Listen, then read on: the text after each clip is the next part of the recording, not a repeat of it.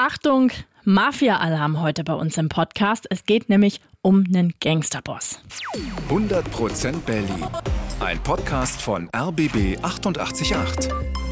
Gemeinsam mit zum Glück Berliner von Lotto Berlin. Hallo zusammen, wir sind Tim Koschwitz alias Al Capone Richtig? und Bandenchefin Jana Schmidt. Das kann man schon so sagen, Wenn ne? du so möchtest. Ja. Ja. Bei uns gibt's immer die coolen Berlin-Stories und heute wird's äh, kriminell gut, kann man äh, sagen.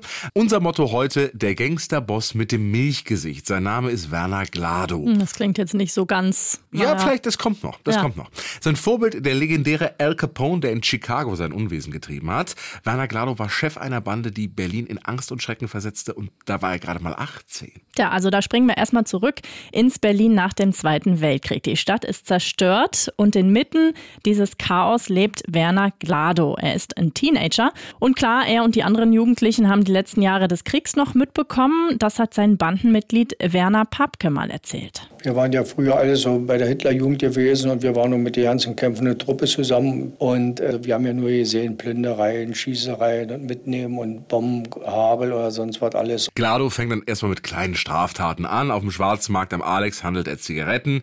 Der ist ja gerade mal 16 Jahre alt. Er wird aber erwischt und wandert in den Jugendknast und sitzt dort in einer Zelle mit Werner Papke, Spitzname Soni.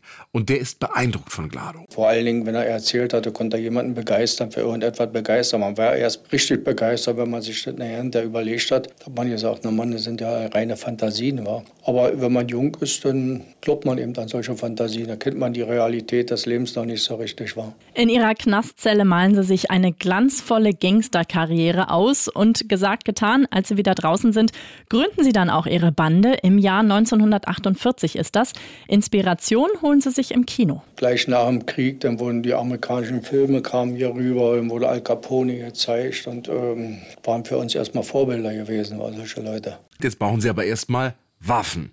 Zwei Pistolen hat Soni noch zu Hause. Ihr Opfer, die Volkspolizisten genannt Fopos. Die sichern auf der Ostberliner Seite die Grenze.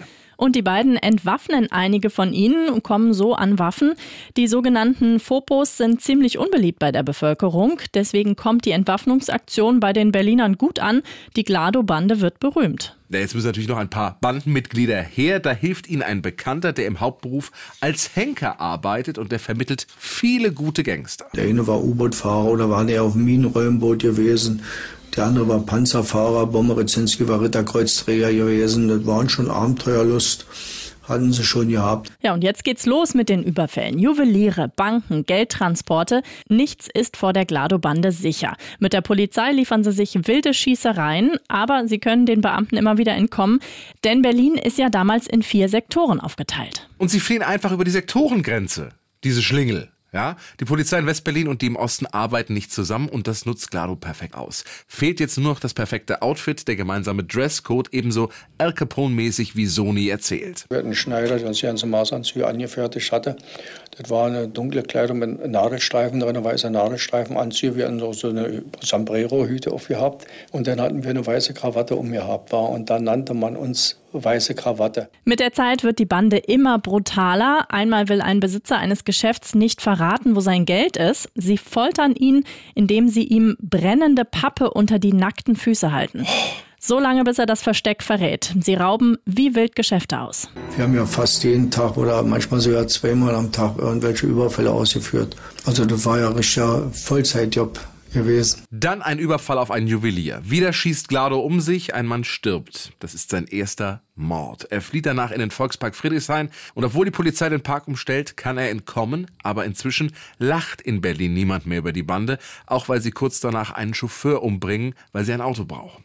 Die Polizei setzt eine Belohnung aus. Beamte aus West und Ost arbeiten dann endlich zusammen. Sie schnappen die ersten Bandenmitglieder. Einen Typen namens Gustav zum Beispiel, aber der schweigt bei der Polizei. Ganz im Gegensatz zu seiner Frau, denn die ist sauer, dass ihr Gustav gerade im Gefängnis sitzt und außerdem wartet sie noch auf den Anteil an der Beute.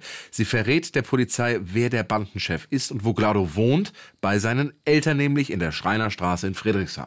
Im Juni 1949 stürmen Polizisten dann die Wohnung. Mit dem lauten Schrei Kripo-Schweine weckt ihn seine Mutter. Glado springt auf, greift zu den Waffen. Seine Mutter hält ihm von hinten die rutschende Pyjamahose fest, damit er beidhändig um sich schießen kann. Glado wird am Kinn und am Oberschenkel getroffen und festgenommen. Im März 1950 beginnt dann der Prozess. Verhandelt wird in Ostberlin. In dem Teil der Stadt gibt es noch die Todesstrafe im Gegensatz zu Westberlin. Aber Glado glaubt an eine geringe Strafe. Aber dann das Urteil, dreimal die Todesstrafe für Glado. Er kommentiert das so, erzählt Sony. Er hat zum Richter gesagt, wissen Sie, Herr Richter, die dreifache Todesstrafe, einmal lasse ich mir die fallende Bürde abhauen, aber das andere beide Mal würde ich sagen, das ist Leichenschändung, sagt er zu dem Richter. Naja, das war ziemlich hart. Der Richter war leichenblass geworden. Im November 1950 wird Glado hingerichtet durch das Fallbeil. Mit gerade mal 19 Jahren, die Gangsterkarriere ist vorbei. Sein Kumpel Soni sitzt dann übrigens zehn Jahre im Knast und wird danach Boxer und Boxtrainer. Er stirbt erst 2017. 100% Berlin. Ein Podcast von RBB 888. Gemeinsam mit zum Glück Berliner von Lotto Berlin.